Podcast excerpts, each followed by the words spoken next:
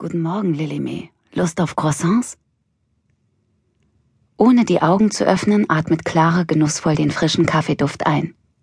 Sie räkelt sich auf dem weichen Bett und gibt sich dem wohligen Gefühl hin, das sie im ganzen Körper erfüllt. Es muss Wochenende sein. Sonst wäre Ben sicher noch nicht aufgestanden, um das Frühstücksritual vorzubereiten. Schließlich sind sie verdammt spät eingeschlafen. Es muss beinahe vier Uhr gewesen sein, als sie von ihrem Lieblingsitaliener nach Hause spaziert sind. Nach zwei Flaschen Rosé und viel zu vielen Gläsern Ramazzotti, die Beppo ihnen wie bei jedem ihrer Besuche charmant aufgedrängt hat. Und als sie im Treppenhaus ankam, trug Ben Clara wie selbstverständlich in den zweiten Stock, weil ihre Füße von den spontanen Tanzeinlagen auf dem Heimweg so schmerzten. Behutsam stellt er jetzt das Tablett ab und setzt sich vorsichtig neben sie. Seine Lippen beginnen zärtlich über ihr Gesicht zu fahren. Eigentlich habe ich ja viel mehr Lust auf was ganz anderes, flüstert Ben ihr ins Ohr. Allmählich wird Clara wacher. Sie spürt Bens feine, kurze Bartstoppeln auf ihrem Dekolleté. Mit seinem Mund gleitet er langsam über das hauchdünne Hemdchen. Sie liebt es, wenn er sie so weckt. Nichts schenkt ihr mehr Geborgenheit, als seinen starken Körper so nahe zu spüren. Doch er ist ganz leicht. Auch seinen vertrauten Geruch nimmt sie kaum wahr. Irgendwas ist heute anders.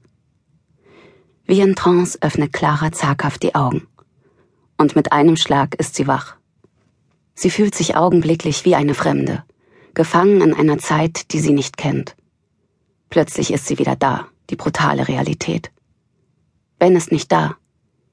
Ben wird nie wieder da sein. Sie muss geträumt haben, Clara hat schon lange nicht mehr geträumt.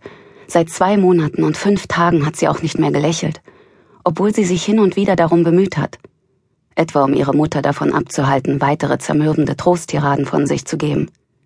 Wenn sie wieder die alte Clara wäre, würde ihre Mutter sie vielleicht schneller wieder sich selbst überlassen. Sich selbst überlassen. Genauso fühlt sie sich, seit Ben an jenem Januartag von einem Balkon aus in den Tod gestürzt ist sich selbst überlassen und allein.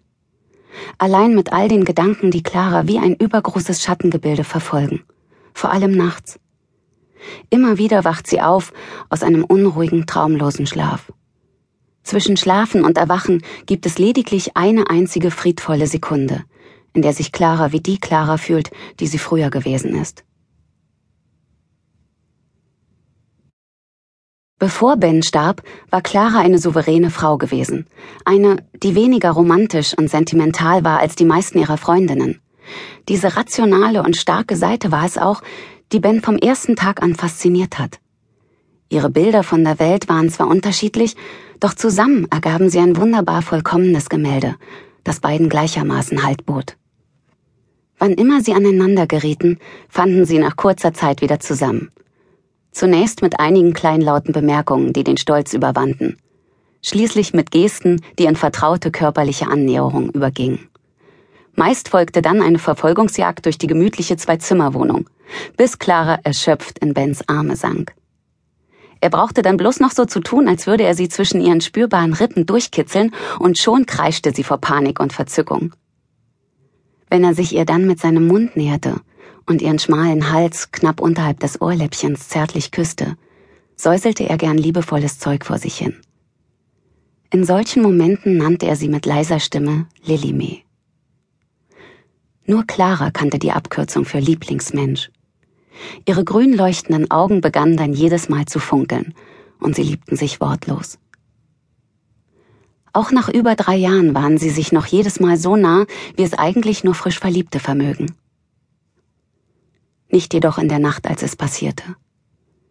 Ein vorwurfsvolles Wort hatte das andere ergeben, und Clara würde heute alles dafür tun, die Vorwürfe niemals ausgesprochen zu haben.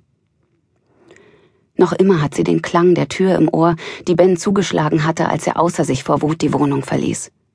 Es war das erste und das letzte Mal, dass er verschwand, ohne zu sagen, wohin er gehen würde. Wenn sie daran denkt, wie erleichtert sie gewesen war, dass sie allein zurückblieb und sich ungestört bei ihrer engsten Freundin Katja darüber auslassen konnte, wie unreif und verantwortungslos Ben trotz seiner 32 Jahre doch sei, dann spürt Clara das schlechte Gewissen noch immer wie zersetzende Säure in ihrem gesamten Körper. Zwar hatte sie an jenem Abend immer ihr Handy im Blick gehabt,